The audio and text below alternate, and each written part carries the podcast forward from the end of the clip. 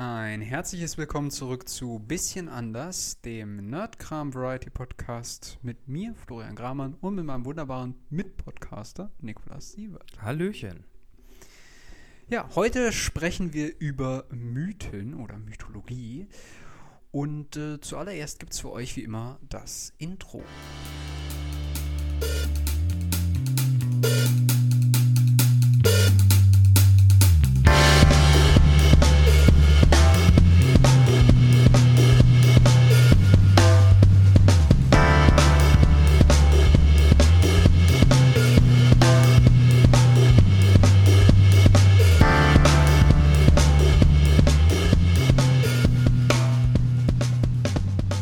aber auch Zeit, dass wir mal wieder über Mythen sprechen. Aber bevor wir anfangen, eine Kleinigkeit muss ich noch machen. Erstmal, äh, wir sind zurück aus der Sommerpause, aus der einwöchigen. Ja, genau. Das war sehr schön. Das war sehr angenehm. Ich hoffe, du hast in dieser Zeit sehr viel gemacht. Äh, ich bin leider nicht dazu gekommen, den Mount Everest hochzuklettern. Äh, Ich äh, habe wunderbar gar nichts gemacht. Das, was man in einer Pause macht. Ich habe ein Wochenende lang nicht durchgeschlafen, aber aus äh, anderen Gründen. ja, stimmt. Äh, und äh, die Olympischen Spiele haben angefangen. Ja, stimmt. Äh, Wow. Olympia. Genau, und dazu hätte ich jetzt noch kurz eine Sache, die ich vorbereitet habe. Oh, okay, Mist. Übrigens, in dieser Folge sitzen wir uns mal wieder gegenüber. Das ist auch sehr, sehr selten kommt das vor, aber es ist sehr amüsant. Ein äh, offener Brief an das Olympiakomitee. Okay. Hallo, liebes Olympiakomitee. Mein Name ist Nikolaus Sievert und ich studiere Gestaltung in Deutschland. Ich, Ich bin schon. nicht sehr sportlich und oder athletisch. Auch nur so im Ansatz. Die Olympischen Spiele machen mir aber beim Zugucken sehr viel Spaß. Es ist wirklich sehr... Was habe ich da geschrieben? Ergreifend? Beeindruckend. Sagen wir mal beeindruckend. Top-Athleten auf dem Höhepunkt ihrer Performance bei, einer sportlichen, bei einem sportlichen Wettbewerb zuzusehen. Hier allerdings meine Beschwerde. Da sind keine normalen Leute dabei. Deshalb möchte ich jetzt hier den informellen Antrag stellen, eine neue Sportart in die olympischen Disziplinen einzunehmen. Ich meine, Schach ist dabei, dann sollte das hier ja auch gehen.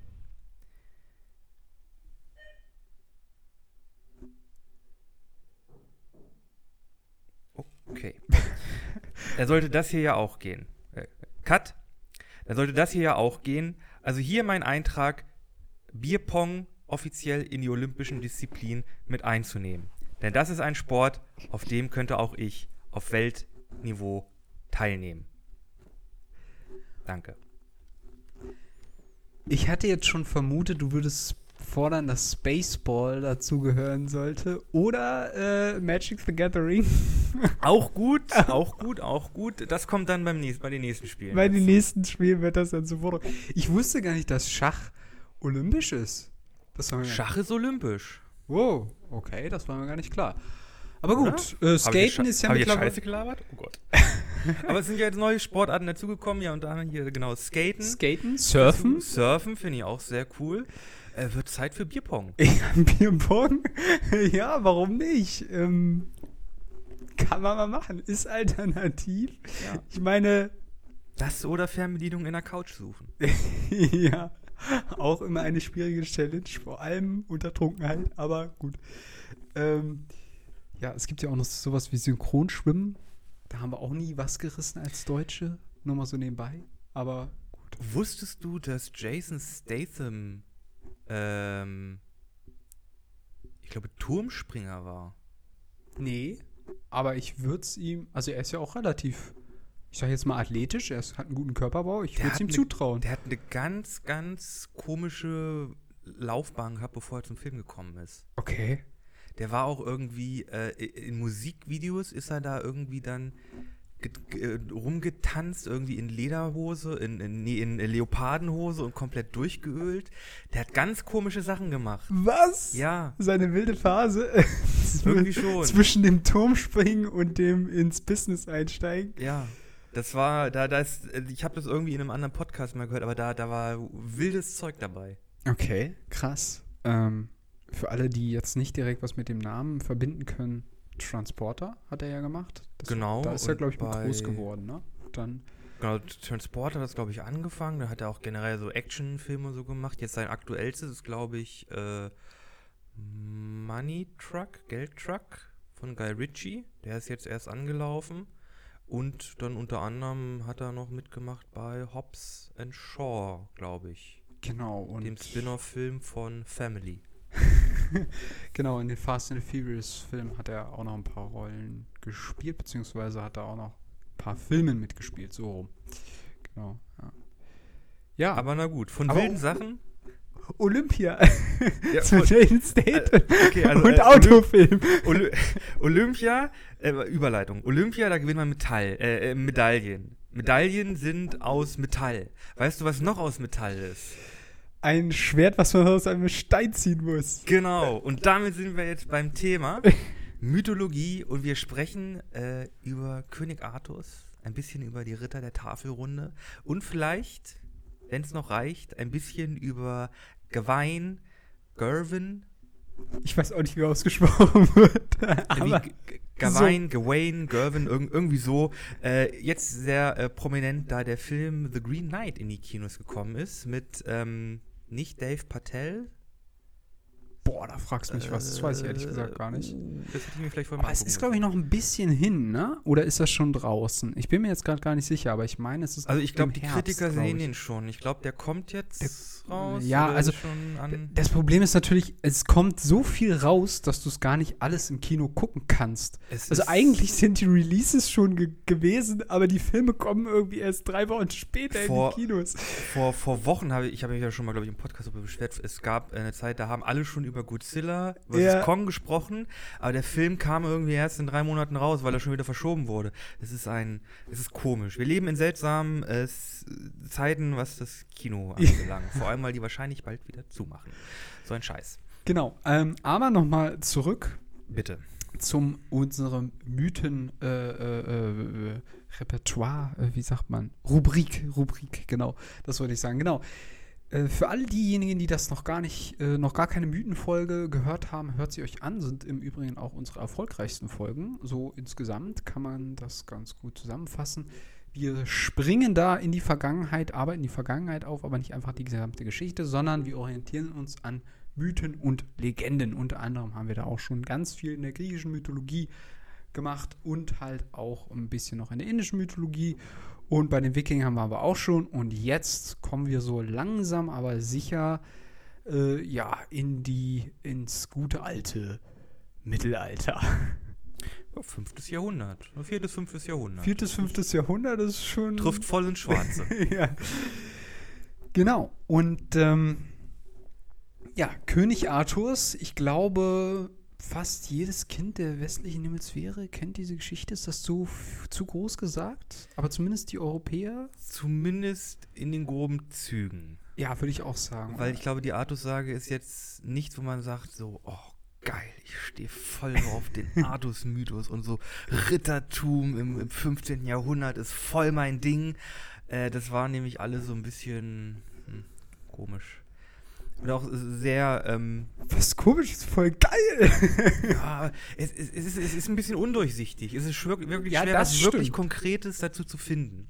Weil es da wirklich, wie wir schon öfter in Mythen angesprochen haben, wirklich ganz viele Versionen gibt und, und Interpretationen und Übersetzungen, wo dann halt auch immer so ein bisschen was drunter wegfällt. Also es ist wirklich schwer, zum Artus-Mythos wirklich konkrete Sachen zu finden. Es ist mal ein bisschen Ja, was hier, ein bisschen was da. Ja. Es gibt da noch ein bisschen was aus den Nibelungen, was da mit reinspielt. Ja, stimmt. Äh, es ist, ja, Also es ist ähm, verwirrend, was daran oder was mir halt sofort aufgefallen ist oder was man einfach merkt, wenn man sich damit auseinandersetzt, ist, man hat so eine Verschwirbelung zwischen zwei großen religiösen Richtungen, dem Christentum zum einen, dem aufkommenden Christentum und halt auch ähm, den keltischen und nordischen Mythologien mit Druiden und Avalon und Hasse nicht gesehen Camelot. und mythischen Wesen, die es da zum Teil auch noch gibt. Und dann hast du halt auf der anderen Seite dieses stark christlich äh, orientierte mit dem Heiligen Gral und äh, diese Geschichten. Das verbindet sich quasi alles in der Arthurs, in dem Arthurs-Mythos. Ich schätze mal, jeder, der den Namen äh, Arthur oder so trägt, der wird sicherlich dann auch die ganze Geschichte kennen rund um König Arthurs. Da gibt es ja eine Menge. Ich Und die Ritter der Tafelrunde. Genau. Wollen wir mal so langsam starten und beginnen, bevor wir nur noch um den heißen Brei herumreden? Ähm, ist aber, da, da ist halt wirklich eine Menge. Wollen wir vielleicht kurz anfangen damit, wie Artus zu König Artus wurde? Ich glaube, das kann man noch relativ Ja, das ist präzise irgendwie. das ist ziemlich abgesteckt. Ja. Äh, also, wo, wie wurde denn äh, Artus zu König Artus? Also, es gab einen Jungen. Dieser Junge war, glaube ich, Knappe. Ja, oder äh, eigentlich beginnt es ja noch mit dem Vater, ne? Und Merlin, der sich da schon eingemischt hat. Ach Gott, ja, stimmt. Soll ich da einfach mal ein bisschen ja, anfangen? fang mal an. Es ist gar nicht mal so einfach, das alles auseinander zu dividieren, vor allem weil äh, da in Großbritannien eigentlich noch die Römer waren zu dieser Zeit oder zumindest da, wo man das verortet hat, wodurch Historiker sagen, Artus müsste eigentlich irgendwie Aurelius geheißen haben oder irgendwie noch so eine halbrömische Abstammung haben. Da gibt es auch einige Verfilmungen, die sich damit auseinandersetzen. Aber das ist nochmal ein anderes Thema. Tatsache ist, Großbritannien oder Britannien ist zerrissen von Kriegen und so weiter und so fort. Und äh, da gibt es den Uta Pendragon, das ist nämlich der Vater von, Vater von Artus. Und der verliebt sich in eine verheiratete Frau, nämlich Lady Igraine. Was übrigens zur damaligen Zeit, weil Ritterlichkeit und Höfisch, Höfigkeit äh, war damals ein bisschen komplizierter mit der Liebe. Ja, äh, mach dich lieber nicht an eine verheiratete Frau ran, das gibt nur Probleme. Das, ja. Obwohl, das gilt auch heute noch. Genau, und äh, der war von, äh, oh Gott, egal, auf jeden Fall der Fürst, der Ehemann, äh, versteckt dann seine Frau und da kommt dann der König nicht ran und dann äh, will er das aber unbedingt und dann tritt der altbekannte und wahrscheinlich der älteste Zauberer der Welt auf, Merlin. Und der sagt dann, ähm, pass auf, ich verwandle dich einfach in den Ehemann. Du siehst dann so aus wie er. Und dann kannst du einfach an den Wachen vorbei zur Frau. Was auch so ein bisschen assi ist, aber ist halt so. Auf jeden Fall, ähm, äh, die äh, schlafen dann miteinander und dabei entsteht dann Arthurs. Und Arthurs wird dann nach der Geburt direkt von Merlin entführt und zu Hector oder Hector gebracht, einem Ritter im schönen Wales oder damaligen Wales. Und äh, der zieht ihn dann gemeinsam auf mit Kai, wobei er ja noch knappe ist zu dem Zeitpunkt. Genau, genau. Und es begibt sich dann eines Tages, dass. Äh Warte, jetzt muss ich erstmal. Gott, oh Gott, ich muss mal zurechtkommen. Also, es kommt jetzt alle, es, es geht jetzt auf jeden Fall auf das äh, Schwert im Stein zu. Denn der gute Merlin hat nämlich einen äh, Metallstock genommen und den in einen Stein gesteckt. Ein Schwert genommen und in einen Stein gesteckt. Und es hieß, nur der rechtmäßige König von England kann dieses Schwert quasi da rausziehen und wird damit König aller Engländer. Genau.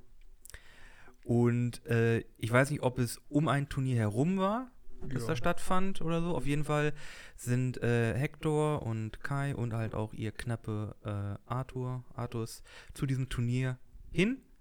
Und äh, es begab sich dann, dass Artus im Laufe dieses Turniers, äh, es gab da irgendwie die, eine, eine Prüfung unter den Rittern, Ja, dass sie halt versuchen, dieses Schwert da rauszuziehen und keiner schafft's. Äh, nur Artus, der tritt halt dann an den Stein heran und zieht das Schwert heraus und wird dann äh, rechtmäßiger König von England. ja, irgendwie mit 15 Jahren. Oder irgendwie so, also ganz, ganz früh. Aber Es- im Mittelalter war das es, ja nicht. Es ist, es ist das Mittelalter, also äh, zur damaligen Zeitrechnung war glaube ich, schon Mitte 30 oder so. Ja, gefühlt. Da war das schon Erwachsenenalter. Genau. Teilweise wurden die Leute auch mit zwölf verheiratet oder was weiß ich, noch früher. Gut. Ähm, genau. Äh, das ist quasi der Ursprung. Derjenige, der das Schwert aus dem Stein ziehen kann, wird rechtmäßiger Herrscher. Ich hatte da tatsächlich auch mal ganz interessant eine Dokumentation zu gesehen, Und äh, es war halt so, dass zu dem Zeitpunkt halt extrem viel Krieg halt auch immer noch durch Angelsachsen und Kelten und so weiter und die Könige von Britannien mussten sich halt zusammenschließen, vor allem halt auch gegen den Norden, weil da halt immer wieder Angriffe stattgefunden haben und dann haben sie untereinander gekämpft, wer ist jetzt der König und so weiter. Und dann kam halt quasi diese Herausforderung und äh, da hatte ein ähm, Schmied, hat dann, also in dieser Dokumentation, hat dann gemeint, ja, man kann es ja vielleicht auch anders verstehen, nicht unbedingt vielleicht das Schwert aus dem Stein ziehen, sondern eher derjenige, der in der Lage ist, das Erz aus dem Stein zu ziehen und damit quasi Waffen und Rüstungen herzustellen, um das Land zu verteidigen und so weiter. Ja. Der ist quasi der wahre König England. Ähm, das ist quasi so ein bisschen so eine Umdeutung des Mythos, aber nicht völlig aus der Luft gegriffen, finde ich.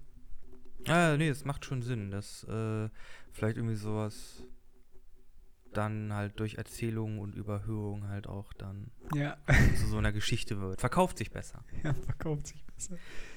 Ja, und dann, äh, ja, Arthur ist König. Was macht ein König? Was braucht ein König alles so? Eine Krone. Ich Ja. glaube, die bekommt er. Ein Schloss. Kriegt er auch. Kriegt er auch. Ja, erstmal führt er ja ganz viel Krieg, ne? Also er muss erstmal das Königreich, was er jetzt irgendwie hat, wieder zusammenführen und äh, ja, besiegt dann die ganzen Eindringlinge, Pikten, Goten und Normannen und wie sie alle heißen. Und nach diesem ganzen Schlachtegetümmel dann, äh, ja, was braucht ein König noch? Eine, eine Frau, eine Königin. Genau. Das ist. Oh, G- G- Gott, mit G. Äh, Gu- Guinevere. Oder Guinevere. Ich weiß auch nicht so genau, wie die ausgesprochen wird. Französisch, ich weiß es nicht. Oulala, Französisch. Äh, genau, Guinevere. Ähm, die hat, glaube ich, auch noch was mit den Fate zu tun, oder? Mm, Nee, so sicher ist das nicht, aber das ist so ein bisschen kompliziert. Also mal ist es irgendwie so ein, also gehört sie, ist sie die Tochter eines Königs, also auf England, mal in Frankreich. Das ist so ein bisschen kompliziert. Auf jeden Fall ist das Königreich bedroht und Artus, der gute König, kommt und äh, rettet. Rettet das Königreich Genau. und kriegt dann die Prinzessin. Ja. Wow. Aber weißt du, was ein guter König noch braucht? Ein Gegenspieler. Stimmt. Und äh, wer bietet sich da besser an als die manchmal, manchmal nicht äh, böse Halb- oder und Zwillingsschwester? ja, wir wissen es nicht so genau. Auf jeden Fall äh, Morrigan, Ja, Morgan Le Fay. Morgan oder Morgana. Sucht es euch aus, tritt auf den Plan als quasi immer, also in den Artus-Gedichten immer wieder als Gegenspielerin, Ränkeschmiederin äh, auf den Plan. Manchmal auch Liebhaber am Anfang irgendwie Ja. komisch, was dann irgendwie den Zwist in Gang bringt. Komisches Zeug. Also sie ist dann irgendwie kurze Zeit Liebhaberin von Artus, wodurch dann Mordred entsteht. Übrigens ein fantastischer Charakter. Er ist ja so böse. naja, der Name sagt alles, ne? Ja, ja. Spoiler, er bringt irgendwann Artus um. Ja, also es ist so ein bisschen kompliziert, was das Ende von Artus angeht, aber äh, dazu kommen wir dann noch. Also erstmal ist es, also es, es sind jetzt mehrere Dinge, die kompliziert werden. Erstmal sagt Merlin, Guinevere ist, äh, könnte möglicherweise eine Gefahr darstellen, nicht weil sie Guinevere ist, sondern weil er irgendwas gesehen hat, was in der Zukunft passieren könnte und was vielleicht König Arthurs bedrohen könnte, aber er hält sich nicht an das, was Merlin sagt. Ja, siehst du, da heißt mal wieder, halte ich immer an den guten alten Zauberer, an den guten alten Druiden. Und äh, wie auch immer hin und her. Äh, übrigens, Merlin hat Stone Age äh, irgendwie Stone diese Age? fetten Steine dahingestellt und Das so. ist auch noch schön. Ja, Gut. also das ist damit auch geklärt. Ähm, In jedem Fall äh, ist es dann so, dass äh, das, da gibt es auch wieder unterschiedliche Sachen. Also ist das Schwert im Stein schon Excalibur oder nicht? Oder kriegt er das erst später? Das ist nämlich ein bisschen das Komplizierte an der Sache. Manche Legenden sagen, das ist schon Excalibur, was er da aus dem Stein zieht. Und An- in einigen Geschichten bekommt er, also Artus macht sich halt auf die Suche irgendwo. Nee, ich glaube, das Schwert zerbricht irgendwann im Turnier, das Genau. was aus dem Stein gezogen hat. Ja. Und dann macht er sich auf die Suche halt nach einer Waffe, die nicht kaputt gehen kann. Ja. Ne, Waffe eines Königs würdig. Und äh, kommt dann auf der Suche quasi dann zu einem See und da kommt man dann quasi zur äh, Dame des Sees, Lady of the Lake, Genau. die ihm dann quasi Excalibur gibt. Man sieht nur ihren Arm. Genau. I don't know why. Aber seitdem ist sie legendär. Nee, egal. Auf jeden Fall, er kriegt da Excalibur und äh, die so besondere Scheide dazu, weil die quasi, das ist immer so ein bisschen unterschiedlich, unverwundbar oder. Also wenn man die Scheide am, irgendwie am Heft trägt, ist man unverwundbar oder kann nicht verlieren. ja, Also irgendwie so. irgendwie so. Also es ist ein ziemlich mächtiger magischer Gegenstand. Und Excalibur kann nicht kaputt gehen, also hm, ja, musste nie schärfen, ist immer scharf, alles gut. Ja, also legendäres Schwert hat er Nice. damit auch. Und genau, und in dieser Zeit muss er wohl auf Morgana oder Morgana Le Fay, wie auch immer, getroffen sein. Und da muss irgendwie Mordred entstanden sein.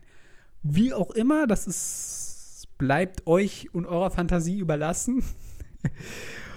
Auf jeden Fall, ähm, irgendwann kommt halt sie an den Hof von Artus, nämlich nach Camelot. Nicht London oder so, sondern Camelot, das große Sch Schloss, die Burg. Let's, no, let's not go there. Camelot is a silly place. genau, und ähm, bringt dann quasi Mordred an den Hof und äh, ja, Artus ist halt so gut und sagt sich halt, ja, okay, wenn er halt wirklich mein Sohn ist, dann wächst er halt an meinem Hof auf und wird dann halt auch Ritter und später dann auch Ritter der Tafelrunde. genau. Apropos Tafelrunde. Da geht's jetzt, da, Die- ab da wird's kompliziert. Jetzt wird es wirklich ein bisschen komisch, denn in den ursprünglichen, ich glaube, altfranzösischen Texten, die man gefunden hat, war die Anzahl der Ritter der Tafelrunde ziemlich genau festgelegt auf genau 13. Äh, es gab dann aber noch neuere Interpretationen, äh, wo die Tafelrunde irgendwie aus zwölf Rittern besta äh, bestand und dann gab es noch eine Version, da waren es äh, 16 äh, 24 gab's, glaub Ritter und dann gab es noch irgendwie Leute, einfach ähm, Charaktere in den Gedichten, die einfach häufig mit vorkamen oder Teil von Artus Hof waren, aber auch Ritter, aber nicht Ritter der Tafelrunde. Und dann wird es ein bisschen übersichtlich. Aber wollen wir mal gucken, wer alles dazugehört. Flo, möchtest du ein kleines Spiel spielen?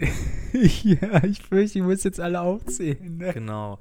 Nenn dir mal die, ähm, die wichtigsten Ritter der Tafelrunde. Ähm, ja, den bereits einen haben wir ja schon genannt. Die Genau. Zwei haben wir schon genannt. Sir Gawain, Genau. Kai, Ritter Kai ist auch dabei. Ja, ich glaube, ja. Ähm, genau, das war ja, die sind ja gemeinsam aufgewachsen. Genau. Äh, Sir Mordred ist dabei. Genau. Ähm, Sir Galahad, Ja. Sir, ba Sir Parsival, Ja. äh, Sir Longreed, glaube ich. Weiß ich nicht so genau. Lass mich kurz gucken. Nein, ich glaube nicht, dass der in den Hauptdingen drin Dann ist. Sir Garrett. Oder Äh, Garrett, ja, der ist dabei, genau. Der Küchenritter, genau. Sir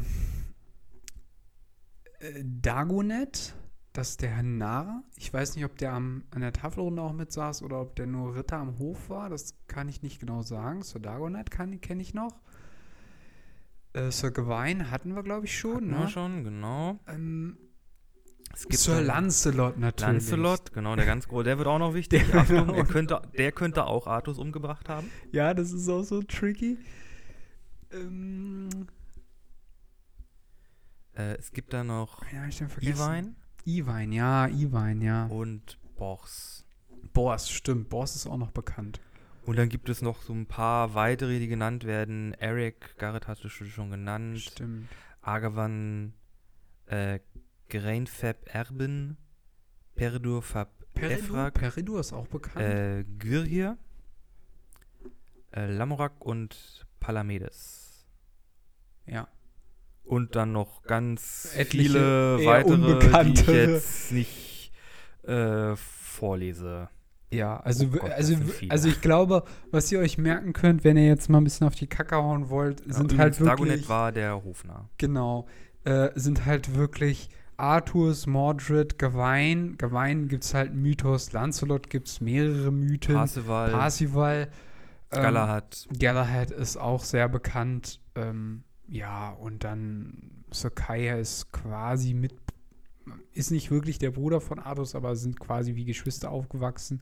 Kann man auch noch kennen, aber ja, Genau. so ungefähr. Und in den Geschichten war halt quasi jeder Ritter hatte so sein ein oder mehrere so Gedichte, Geschichten, in denen sie halt irgendwie vorkamen.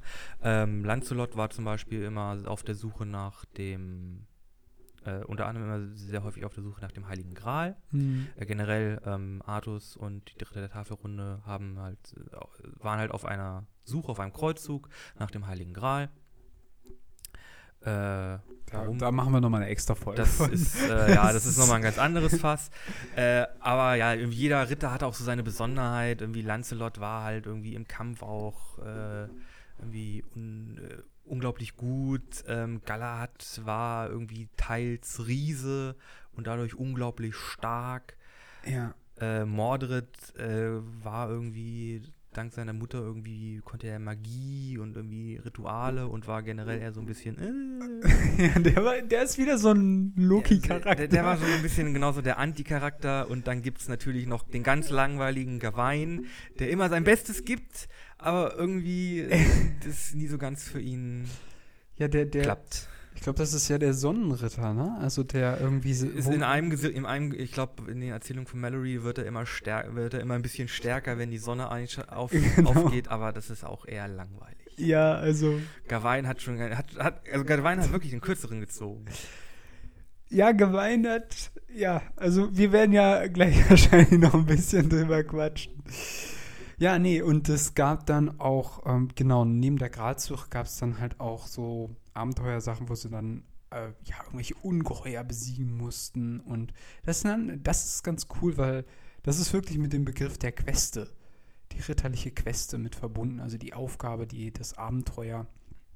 Und äh, ich habe tatsächlich, weswegen ich das auch relativ gut alles im Kopf habe, ähm, ich habe äh, ein Hörspiel früher als Kind immer gehört und äh, da sagt dann König Artus auch mal in einem Gespräch mit jemand anders, meine Ritter, die sind auf das Abenteuer, sie sind darauf besessen, sie wollen immer nur losziehen und Abenteuer bestreiten und niemand kann ihnen sagen, warum das sie so anzieht. Ähm, und äh, ich glaube, da ist dann auch ganz viel Dichtung und äh, Wahrheit miteinander verschmolzen. Übrigens, was ganz interessant ist, so wie ich das verstanden habe, wurde diese ganze Legende auch sehr, sehr viel in Frankreich rezipiert, also vorgebracht von Dichtern und so weiter und anfänglich gar nicht mal so sehr äh, äh, einzig und allein jetzt in Britannien oder in England. Mhm. Und das ist dann auch alles so ein bisschen rübergeschwappt. Auch durch die Eroberung und hin und her und kreuz Ja, und da ist quer. ja im Norden immer eine ganze Menge, hat es immer, haben sich die, die Klinke in der Hand gegeben. Ja, vor allem, weil halt auch das dann noch so kompliziert war, weil man war ja dann noch nicht so richtig im Mittelalter, weil es gab noch das Römische Reich und dann Mhm. hat sich, dann gab es irgendwie auch noch Clinch, ob Artus vom römischen Kaiser angesehen worden ist, weil es den angeblich zu dem Zeitpunkt schon gab oder nicht gab. Das war alles noch so ein bisschen kompliziert, was die ganze Sache angeht. Aber ja. Genau, und äh, im Grunde genommen ist es dann so, dass, ja, König Artus hat sein Schloss, hat sein unbesiegbares Schwert plus Scheide, hat eine unheimlich schöne Frau wahrscheinlich, die aber, glaube ich, immer ein bisschen jünger dargestellt wird als er. Also er gab es, glaube ich, immer ein bisschen Altersunterschied, aber so genau ist es auch nicht gesichert. Er hat, ob das jetzt ein Vorteil ist oder nicht, einen unehelichen Sohn. Und er hat einen Zauberer. Äh, Sauber, ja. ja, und äh, er hat die sogenannte Tafelrunde. Äh, da müssen wir ja vielleicht auch noch mal ein Wort drüber verlieren. Die, Ja, der genau. Tisch ist nämlich rund, an dem quasi alle Ritter gleichberechtigt sitzen können. Genau, es gibt da keine direkte Hierarchie, sondern alle Ritter sind sich quasi eben, auch wenn sie unterschiedlich in ihren Charakteren sind Ja. oder in ihrer Art sind. Genau. Äh, genau, äh, ach ja, da gibt es vielleicht noch dazu, dazu zu sagen, ähm, es gab da halt immer noch dann so Liebeleien zwischen Guinevere und Lancelot, äh, was dann quasi später noch äh, äh, quasi dann dazu führt, dass Artus dann äh, sich von Lancelot lossagt, die beiden sich verfeinden und das dann in einem ganz großen Krieg endet. Ja, genau. Also da geht es dann los mit den unterschiedlichen Varianten. Genau, und ein, äh, eine kleine Geschichte vielleicht möchte ich noch anhängen, äh, denn die Ritter haben nicht nur immer große Heldentaten verbracht, die haben manchmal auch einfach ganz schön Scheiße gebaut. ja. Es gibt nämlich einen, einen Ritter an Artus Hof, äh, Dinadan, Den dann. Dinadan, äh, eher unbekannter, der äh, war ähm, ja, sehr attraktiv und hat halt immer gerne Streiche gespielt. äh, und äh, irgendwann hat er, glaube ich, Lancelot dann zum Kampf herausgefordert und hat ihn quasi übertölpelt, indem er im Frauenkleidern zum Kampf aufgetaucht ist. und Lancelot, und äh, Lancelot hat ihn, glaube ich, dann auch für eine Frau gehalten, weil er halt sehr attraktiv ist und hat dann halt quasi nicht gekämpft. Und als das dann Ganze rauskam, äh, hat er dann quasi den er dann überfallen, ihn in Frauenkleider gesteckt und auf dem Schild quasi durch Camelot dann irgendwie äh, äh, ge- getragen, weil Männer in Frauenkleidern sind lustig. Ach so. Also die haben halt manchmal auch einfach nur Scheiße gebaut. Ja, das ist irgendwie so ein bisschen, ja. Ja. Und dann ist es auch ganz interessant, ähm, dass irgendwie in diesen Legenden dann immer wieder an den Hof irgendjemand herantritt und diese Ritter auch immer wieder herausfordert. Ne? Also immer wieder sagt so, seid ihr wirklich die wahrhaft Ritterlichen, die ihr vorgebt zu sein? Den Ruhm und die Ehre, die ihr auf euch geladen habt, könnt ihr das überhaupt alles erfüllen? Und dann müssen sie quasi immer beweisen, dass sie auch tatsächlich äh, ja, das, das schaffen und äh, die wirklich würdig sind, an der Tafelrunde zu sitzen. Wie zum Beispiel an einem Weihnachtsabend, als ein großer Ritter nach Camelot kommt in grüner Rüstung. Ja. Der grüne Ritter. Äh, jetzt vielleicht kurz, äh, also, wir, also wir sprechen jetzt über die Geschichte vom grünen Ritter. Äh, dazu sei vielleicht gesagt, falls ihr den Film ungespoilert sehen wollt, ich weiß ehrlich gesagt nicht, wie nah er sich an der Geschichte orientiert, aber ich denke mal schon, dass Relativ. dass, dass die groben Punkte halt alle gleich bleiben werden. Also das könnte jetzt ein Spoiler sein für eine, ähm, Für den Green was ist Knight. das? Für irgendwie 1000, für 1300 Jahre alte, nee, Geschichte? Nein, für eine 7000 Jahre alte, äh, 700 Jahre alte Geschichte. Gute Güte. Zahlen heute Ta- stimmen. 1700, oder? Ja, irgendwie, nee, irgendwie so. 1000, äh, Alt. Alt, genau. Also, irgendwann ist Spoilern auch mal vorbei. Also, der grüne Ritter kommt eines, äh, kommt am, glaube dritten, nee, am zweiten Weihnachtsabend nach Camelot oder so und äh, stellt sich vor die Tafelrunde und wie du schon gesagt hast, äh, stellt eine Herausforderung. Äh, nee, er schlägt ein Spiel vor. Äh, nämlich äh, der Ritter, der mutig genug ist, soll seine Axt nehmen und äh, ihm einen Schlag verpassen. Ja, er soll ihn abschlagen oder den Kopf abschlagen und wenn. Na, na, das, das sagt er nicht. Ein, einen Schlag verpassen ja. äh, und die einzige, ähm, äh, für, für Ruhm und Ehre natürlich. Äh, und die einzige Bedingung ist, dass wenn er den Schlag überlebt, dass er quasi in einem Jahr Zeit äh, diesem Ritter denselben Schlag verpassen soll äh, in der grünen Kapelle. Genau. Äh, und keiner möchte das so richtig machen, weil der Typ ist irgendwie komisch Doch. und sehr groß. doch. Nee, erst will Also- es keiner machen. Ich habe erst, ge ich habe gelesen, König Arthas will das erst machen und dann äh, So. will das doch Geweih äh, quasi ihm abnehmen irgendwie so. Aber ich bin mir auch nicht sicher, also vielleicht liege ich auch falsch. Na gut, unterschiedliche Geschichten. Ne? Es kann auch, es, es kann auch sein, dass, äh, ja, stimmt. Äh, irgendwie, ich glaube, es, war, es wollte keiner der Ritter machen. Dann sagt König Artus, ja, okay, ich bin König, ich muss halt ran. Ja. Und dann sagt, äh, glaube ich, Gawain so, nee, nee, lass mal, das ist irgendwie, Nicht koscher. irgendwie Und du nicht- bist der ist König. König, also du, wenn, wenn da jetzt irgendwas Komisches passiert, dann haben wir ein großes Problem. Lass mich das mal machen. Äh, und dann, äh, ja, Gawain äh, denkt sich dann, er kann den grünen Ritter austricksen, indem er seine Axt nimmt, also die Axt des grünen Ritters, und ihn damit quasi den Kopf abtrennt, weil dann ist er tot. Und dann kann er in einem Jahr ihm nicht mehr auch den Kopf abschlagen. Ja. Also nimmt er die Axt, holt aus, hiebt ihm den Kopf ab. Der Kopf rollt wahrscheinlich dramatisch zu Boden. Äh, und Gawain denkt sich, oh, gut, hat das geklappt. Aber dann fällt der grüne Ritter nicht um und nimmt seinen Kopf und sagt, oh, das war ein guter Schlag. Wir sehen uns in einem Jahr. Ja, genau. So gruselig. Äh, ja, die Ritter, die dann wieder aufstehen. Der kopflose Ritter, der grüne Ritter, hebt seinen Kopf auf und äh, reitet davon. Und dann steckt Gawain in der Klemme. Denn jetzt, äh, ja, Er hat keine magischen Kräfte, keine Schwertscheide, die ihn schützt. Wenn die Äh, Sonne aufgeht, wird er ein bisschen stärker. ja, das war's dann aber auch. Und generell ist Gawain eher so der Typ, wenn er was versucht, dann wird das meistens nichts. Ja, er ist mehr so der Typ, er hat sich redlich bemüht. Ja. Das ist halt das, ist das Ding, was sich bei ihm durchzieht. Er, er versucht es immer, er schafft es meistens nicht, aber alle sagen immer, hey, du, Du bist ein guter. Du hast es versucht, du hast dein Bestes gegeben. Es hat zwar nicht geklappt, aber du bist ein guter. ja, genau. Ja, ja, gut. Aber ähm, er hat die Herausforderung angenommen und die Ritterehre geziemt ist, dass er das auch jetzt durchzieht. Und ein Jahr vergeht wie nichts und er steht dann vor der Herausforderung, erst einmal überhaupt diese grüne Kapelle zu finden, wo er dann den Ritter treffen soll.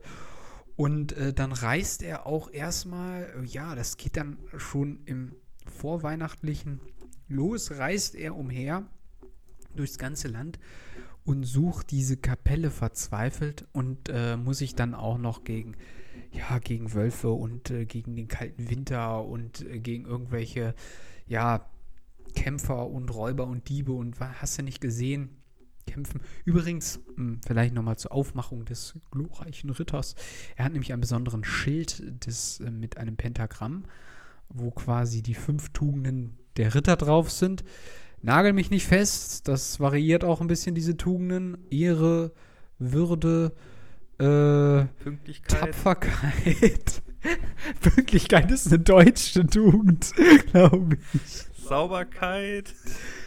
Ähm, Redlichkeit, glaube ich auch Ja, noch. irgendwie so. Und Ähm, ich glaube, Höf, Hö, Höf Höflichkeit? Höflichkeit, aber nicht Höflichkeit von, also doch schon ein bisschen, Ja. aber mehr so in, äh, im, So. im höfisch sein. Ja, ja, genau, das trifft's. Es gibt da nämlich diese, diese höfische Ehre, diese höfischen äh, Geziemheim, Gezi Ge- Geflogenheiten, die man halt als Ritter irgendwie befolgen muss. Ja. Da halt Höflichkeit kommt davon her. Ja, genau. Und äh, rechtschaffen, glaube ich, auch noch. Aber gut. Auf jeden Fall, auf der Innenseite hat er dann noch, äh, soweit ich mich erinnere, dann das Marienbild. Das gibt ihm irgendwie Kraft. Aber gut. Genau. Er, er ja, ist auf der Suche nach und äh, er, er findet es nicht und ist ganz verzweifelt.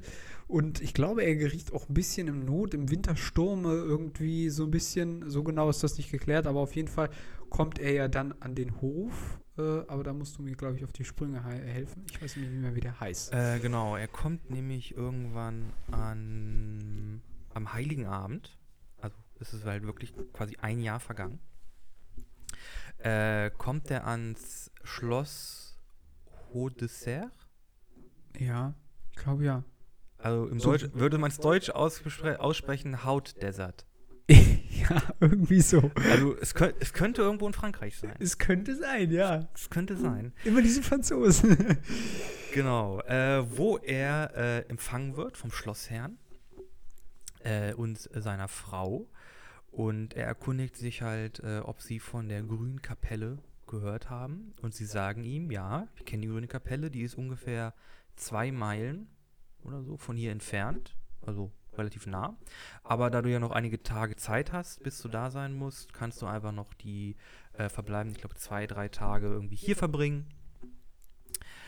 Ähm, Die ein bisschen ausruhen und genau, dich ein bisschen ausruhen kann bis zu dem Tag des quasi du du Duells. Ja, ja. genau. Äh, genau, und ja, Gawain nimmt das an, weil warum sollte er, in der, warum sollte er drei Tage in der Kälte äh, rumsitzen, Dies- wenn er da in einem äh, Borler-Schloss irgendwo in England und oder Frankreich chillen kann. Ja, außerdem, es war ja immer eine Ehre, einen Ritter der Tafelrunde quasi, ja, äh, bei sich zu haben, ne? Genau. Äh, und der Schlossherr schlägt Gawain noch eine Art ähm, Spiel vor, Ja. äh, nämlich dass ähm, der Hausherr Gawain alles gibt, was er am Tag in der Jagd erlegt hat, im Austausch für alles, was äh, Gawain am folgenden Tag bekommen hat. Genau, am, am selben Tag bekommen hat, ja. Ja, genau. Also die tauschen quasi das aus, was sie an dem Tag Erjagt haben. erjagt haben.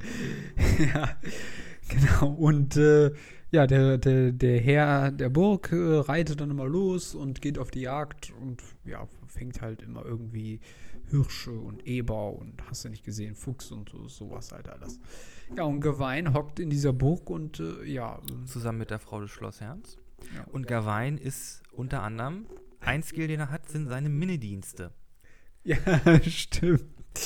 Und äh, gut, jetzt die Minne ausführen, ähm, ja, Gott, das ist jetzt auch nochmal kompliziert. Wie kann man das am besten erklären? Also, ja, es, es, es gibt so eine, also die, die Minne ist quasi ähm, so eine Art, so eine Art Form der Umwerbung, die aber nicht unbedingt sexuell ist. Es geht da auch viel um Ehre und um Ansehen und so und um, um Zuneigung und so. So ein bisschen so, ja, so, so rechtschaffen, ja, oder höfliches Verhalten gegenüber Frauen. Genau, sowas. Und dann Äh, singt man auch mal. Genau, man, man, man besingt da dann irgendwie sein, sein, sein Gegenüber, schreibt Gedichte, da kommt das quasi alles her. Ja. Aus, aus der Minne. Es gibt Genau. ja auch den Minnesänger dann, äh, der dem, dem Ganzen entsprungen ist, der das dann quasi macht und so über große Personen singt und Ja, hast du nicht gesehen. hast du nicht gesehen. Äh, genau, und da er für seine, äh, für seine Minnidienste bekannt ist, versucht die Frau des Schlossherrn ihn zu verführen. Ähm, und da es gegen die Minne verstoßen würde, also Gawain ist ja so, ey, pff, nee, kann ich nicht machen. Bist ja verheiratet. Ich bin, also ich habe ja die, die Tugenden und so. ja, genau. Kann ich nicht machen. Aber äh, da er sie auch nicht komplett ablehnen darf, weil das ja ihre Ehre äh, verletzen würde, äh, sagt er, äh, lä- lässt er das quasi äh, über sich ergehen und äh, lässt sich dann darauf ein, dass er, dass, er quasi von ihr einen Kuss auf die Wange bekommt. Und damit ist dann quasi erstmal für den Tag Ruhe. Der Schlossherr kommt zurück. Ich glaube, Gawain bekommt dann Hasen, Hirsch, Ja, irgendwie sowas. sowas. und äh, Gawain gibt dann quasi dem, dem, dem Schlossherr den Kuss auf die Wange. Und dann fragt er es noch, warum, wo, wo hast du denn den her? Und dann sagt er, Wo hast du den denn herbekommen? ja, genau. Und dann, äh, ja, sagt er, das war nicht Teil des Deals, zu verraten, von wem äh, quasi jetzt. Schwitz, Schwitz, Schwitz. Ja, als ob es da jetzt so viele. Äh, ja, gut. Ähm, gut, für eine Küchenfrau. Man weiß ja nie, was da abläuft auf so einem Schloss. Egal. Äh, wie auch immer, das Ganze wiederholt sich quasi noch am zweiten Tag nochmal. Dann sind es zwei Küsse, die er auch weitergibt an den Schlossherrn. Und ähm, ja, er wird ein bisschen stutzig, aber er, er, er checkt es irgendwie nicht so ganz oder er, ja gut, er lässt sich nichts anmerken, der, der Hofherr. Und dann geht es auf den dritten, drittes Mal zu und ähm, da will die Frau es jetzt aber richtig wissen äh, und will ihn unbedingt verführen. Und äh, es, wär, es bleiben dann nur drei Küsse, aber äh, sie schenkt ihm noch einen Gürtel, der angeblich, ja, äh, Den Träger vor dem Tode bewahrt. Genau. Und äh, ja, und dann äh, kommt wieder der Zeitpunkt, wo er quasi alles, was er gejagt hat, weitergeben muss. Und dann gibt er wieder die drei Küsse weiter. Den Gürtel versteckt er aber. Genau, den Gürtel behält er, weil er ja weiß, morgen treffe ich quasi den grünen Ritter und ich will ja noch hoffentlich weiterleben. Bitte. Genau, und dann ähm, kriegt er, glaube ich, noch am Schluss einen Fuchs von dem, aber das war es dann auch. Und äh, ja, das Mhm. war es dann das Ende dieser, dieses Spiels, dieser Jagd. Genau. Und dann geht's, dann kommt das Ernst des Lebens zurück. Erst, noch- also erst geht's nochmal zur Beichte. ja, stimmt. Muss ja sein, ne? Äh, und dann, genau, geht's quasi zum Ernst des Lebens äh, zurück, nämlich zum grünen Ritter. Äh, ja, Gawain bricht auf in voller Montur äh, und sucht die grüne Kapelle. Ja, er wird ja dann von einem Knappen oder so hingeführt, ne? Irgendwie so ein Diener, der da an dem Hof ist, glaube ich, oder? Genau. Äh, und bei dieser Kapelle äh, handelt es sich nicht, wie zuerst gedacht, wirklich um eine Kapelle, so wie wir sie kennen aus Stein mit Gebäuden und Hm.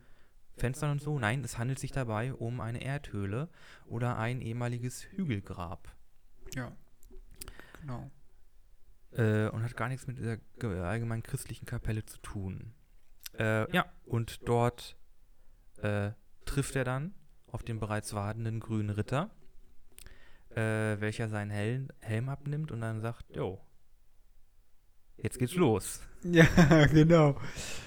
Und ähm, ja, und dann hebt er halt seine Axt und will ihn quasi, will Gawain erschlagen und dann hält er aber inne. Weil Gawain ängstlich zusammengezuckt hat. Ja. Und er dachte, ey, was ist denn jetzt los? Ja, Ich habe auch nicht gezuckt. Also, muss schon die Augen aufhalten. Ja. Und dann, ähm, gut, dann reißt er sich zusammen und er schlägt ein zweites Mal zu. Aber er hält kurz vorher inne und ähm, das, äh, die Axt äh, trifft ihn noch nicht. Und dann, ja, wird Gawain wütend. Er solle doch jetzt endlich mal zuschlagen. Was äh, ist denn dieses Rumgeeiere hier?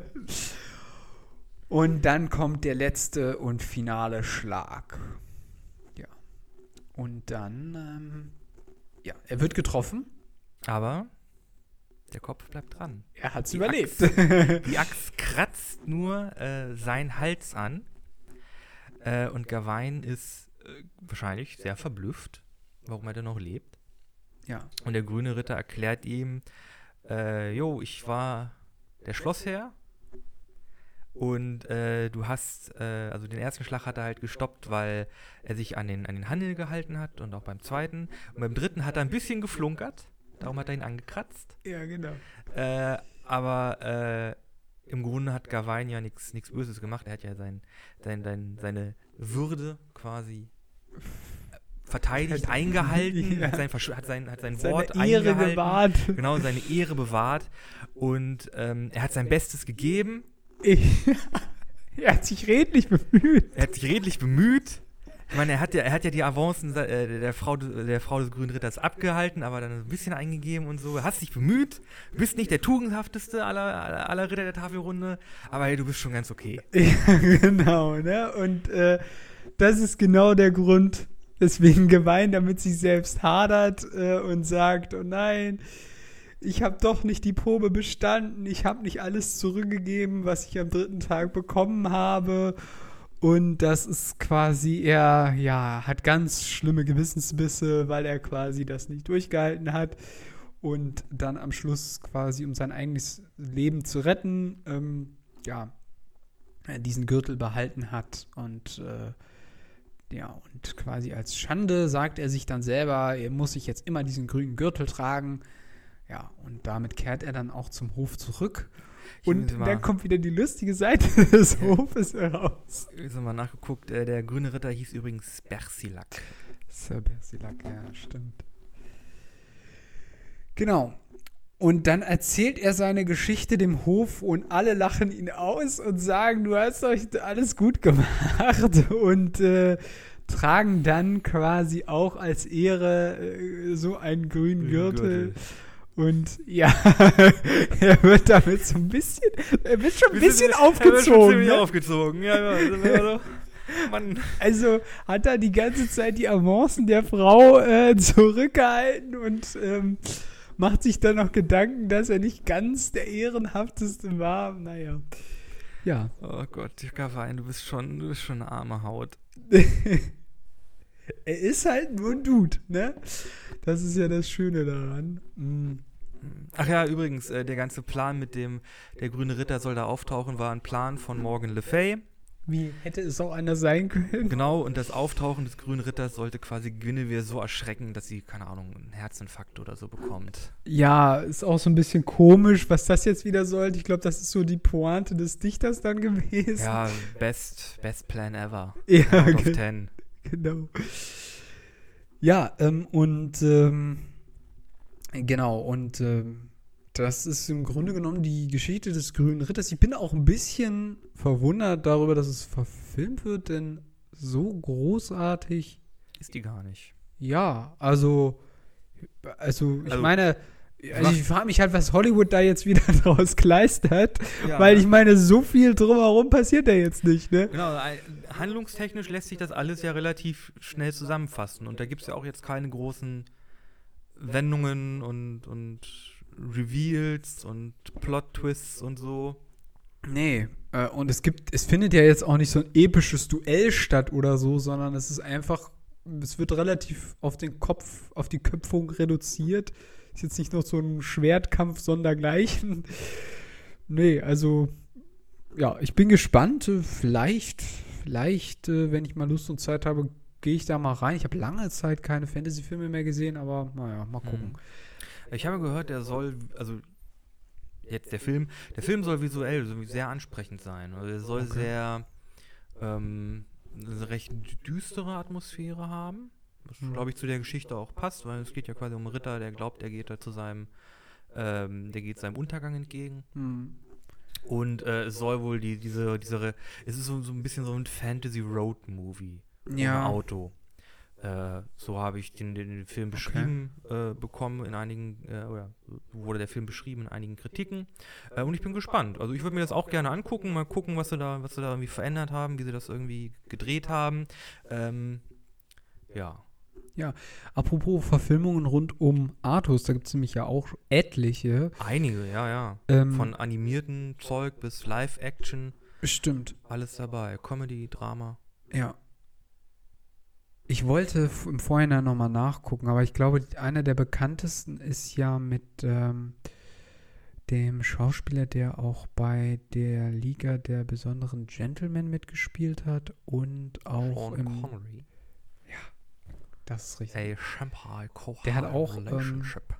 Zum Beispiel im, Na der Na im, Name im, der Na- Rose. Namen der Rose und er spielt sogar noch in Robin Hood, König der Diebe, spielt er auch König Richard, aber nur ganz am Ende, ganz kurz. Mhm. Aber egal, auf jeden Fall, ich glaube, das ist In einer der bekanntesten. Excalibur spielt er, glaube ich, auch mit. Ja. Also, auch einer der, ja, also ich glaube, das war mit einer der erfolgreichsten Arthurs-Verfilmungen mit ihm als König Arthurs, aber sicher bin ich mir auch nicht. Ich glaube, das letzte, was da erschienen ist, war ja König Arthurs, das war ja dann so ein bisschen auch Äh, mit Elefanten und hast war war auch ein Guy Ritchie-Film. Das war, ja, Arthur, The Legend of the Sword. Ja, aber es Was ist ein, nicht so, ist gefloppt, ne? äh, ist, glaube ich, an den Kinokassen ganz schön gefoppt, hatte aber ein paar coole Elemente, muss ich sagen. Okay, ich habe ihn nie gesehen, kann ich nichts zu sagen. Äh, da kann ich ja vielleicht noch mal ganz kurz in den letzten paar Minuten vielleicht was zu sagen. Genau, be, be, äh, er findet den Artus-Mythos quasi so ein bisschen neu. Artus ist dann irgendwie ein, äh, auch, äh, ist, glaube ich, ein Weise, der in einem, in einem Bordell aufwächst und dann halt quasi auch so ein bisschen so verbrechermäßig wird und seine Okay. seine, seine Leute hat dann irgendwie so Goosefett Bill und äh, seine Leute, die sich, wo sich dann später noch entpuppt, ah, das ist eigentlich dann Parsival Galahad. Und Ah, okay. hast, du, hast du nicht gesehen und äh, irgendwie ein böser König hat da irgendwie momentan die Herrschaft und es gibt Zauberer und Magie und irgendwie Kriegselefanten, äh, Ja. genau, waren dabei. Das ist so ein bisschen komisch im hohen Norden, aber gut. Genau, und äh, es ist ein Film, der hat doch einiges an, an Schwächen, aber auch ein paar coole Elemente. Der Bösewicht am Ende ist halt wirklich er ist lachhaft. Der will wirklich so ein großer Typ, so ein schwarzer Rüstung, brennender Umhang mit einer Sense in der Hand und Totenkopfschädel. Das ist, das ist ja, oh, Okay. äh. Das ist ein bisschen albern. Aber es gibt ein paar, paar, ganz gute, paar ganz gute Sequenzen. Ich finde auch ein Film, in dem mal wirklich richtig coole Dryaden vorkommen. Okay. Nicht einfach nur irgendwie nackt, äh, nackte Frauen, die grün angemalt wurden, sondern wirklich äh, so Baum äh, und verholzt und so. Richtig cool. Okay. Äh, ja, da bin ich auch so ein bisschen gespannt bei dem Grünen Ritter, weil da hatte ich hier zumindest den mal im Trailer gesehen. Der sah ja auch ziemlich, ja, urtümlich aus. genau, so das ganz, ist nämlich auch so eine Sache in den Artus-Mythen, die wichtig sind, nämlich die äh, Fae. Ja. Auch zu sehen im Morgen Le Fay, was halt quasi so das, das Feenvolk ist. Also Elfen, Feen, äh, hast du nicht gesehen. So alles so magische, was irgendwie im Wald krocht und flaucht. Und es ist halt in diesen Geschichten auch immer so, dass die halt Camelot und so, also wo, wo Menschen zusammenkommen, das ist alles relativ normal und ziemlich. Aber wenn du dann von diesen Orten weg, wegkommst und in den Wald gehst, dann betrittst du irgendwie so Fey-Gebiet und da werden halt äh, Kinder entführt und da gibt es dann alte Magie und hast du nicht gesehen. Was auch so ein bisschen so ein bisschen so in diese Fabel ist, weil diese Geschichten wurden halt erzählt, ne? Bleib irgendwie nahe der Menschen, weil im Wald wirst du halt, keine Ahnung, fällst du in eine Schlucht und dann bist du weg. ja, Weil böse. du dir das Genick gebrochen hast. Ja, ja, genau, so böse, böse Kräfte und Zauberer und hast du nicht gesehen. Was mir jetzt gerade so aufgefallen ist, das hat auch so ein bisschen was Antagonistisches von ähm, quasi in der Zivilisation, Christenreich und so weiter, alles gut geordnet und so. außerhalb Feen, Kelten, nordische Magier. Mythologie, Magier, so ein bisschen Ja. so. Und das ist quasi so ein bisschen. Und äh, du hast doch, Morgane de Fay soll angeblich noch irgendwie zwei Schwestern gehabt haben oder keine Ahnung. Äh, und die leben auf einer Insel. Und wo kennen wir das? Die Insel der Hesperiden, griechischer Mythos. Wie gesagt, Dichter mixen alles gerne mal irgendwie zusammen. Ja, gibt es viele, viele Kreuzverweise. Genau, also das ist so ein bisschen alles so, ja, wird halt irgendwie auch kombiniert und dann äh, im, im Zeitgeist der Geschichte verwurstelt. Und wir müssen aber jetzt auch noch über das Ende von Arthurs zumindest sprechen. Über die Ritter der Tafelrunde werden wir vielleicht noch mal, ob wir das in, trennen, ob wir in zwei Episoden machen. Aber ich glaube, über Parsival und Lancelot lässt sich noch einiges erzählen. Müssen Vor allem noch- über Lancelot. ja, genau, müssen wir nochmal sehen. Und ähm, genau, kommen wir zu dem Ende von König Artus oder was zumindest das Ende der Artus-Legende so heißt, denn angeblich lebt Artus noch, aber so sicher wissen wir es Ich nicht. meine, Merlin soll ja auch noch irgendwo am Schlafen. ja, genau. ne? So viel zu äh, der King lebt, ne? also Elvis lebt, äh, aber gut. Egal, ähm, wir kommen zu dem Ende von Artus und das ist äh, auch wieder eine Intrige von Morgana oder irgendwie so ganz, ist so, auch so eine Kombi zwischen Mordred und ihr. Man kann das nicht so genau sagen. In jedem Fall, da trennen sich jetzt die Geschichten. Es gibt nämlich einmal die, dass äh, der römische Kaiser irgendwie Stress macht oder zumindest irgendwie was in Frankreich besiegt irgendwie Artus so ein Tribun oder weiß der Geier. Auf jeden Fall, dann ist der römische Kaiser halt äh, äh, erzürnt und dann will Artus gegen Rom ziehen. Das, dazu kommt es aber nie, weil Mordred in der Zwischenzeit äh, quasi äh, die Macht an sich gerissen hat äh, und die seine Frau äh, äh, Gewin, nee, Quatsch. Wer ist die Frau nochmal von Artus? Guinevere. Guinevere quasi geheiratet hat oder zumindest ja, ist er hat sich jetzt als Herrscher herausgestellt und alle anderen König, Könige des Landes quasi zu sich und Herzöge des Landes zu sich übergeholt und dann ja, reist halt König Arthur zurück nach Großbritannien und kämpft dann bei Camelot gegen ähm, ja, Mordred und seine Gesellen. Genau. Es gibt dann noch die andere Variante, wo quasi ähm, Lancelot und Guinevere quasi doch irgendwie zusammenkommen und dann im Grunde dasselbe pass im Grunde dasselbe. Es kommt dann zu einer großen Schlacht, wo sich dann quasi beide Heere ähm, ja, vernichten und halt auch Artus und Lancelot dann äh, sterben und Guinevere dann auch, auch später noch dann an äh, dem gebrochenen Herzen Ja, so. Genau. Also das Hauptproblem ist halt irgendwie bei dieser Geschichte gewesen, dass äh, sie Ehebruch begangen hat. Und das war halt tatsächlich, also was heißt tatsächlich, es war halt Mittelalter, aber damals war das halt noch mit dem Tode bestraft. Und da König Artus als ein sehr gerechter und rechtschaffender Herrscher galt, war, hat er das halt auch so gehalten, dass er sich ans Gesetz halten wollte. Das heißt, er hätte eigentlich seine eigene Frau, ja, zur Hinrichtung bringen müssen. So, und dann kam halt Lancelot, der sie dann natürlich gerettet hat, hast du nicht gesehen. Und dann spaltet sich auch die Tafelrunde in die Ritter, die zu Lancelot halten und sagen, das ist eigentlich das Gerechte oder das ist eigentlich viel besser oder gut, was er gemacht hat. Und die, die halt treu zu Artus halten, aber Artus ist halt auch irgendwie in der Zwickmühle, weil er will halt eigentlich nicht seine Frau irgendwie umbringen oder wegen, ja. Egal, hin und her. Camelot, Civil War. ja, genau. Das habe ich mir auch schon wieder so ein bisschen gedacht, weil das auch so ein bisschen. War alles, war alles schon da. Ja, genau, war alles schon da.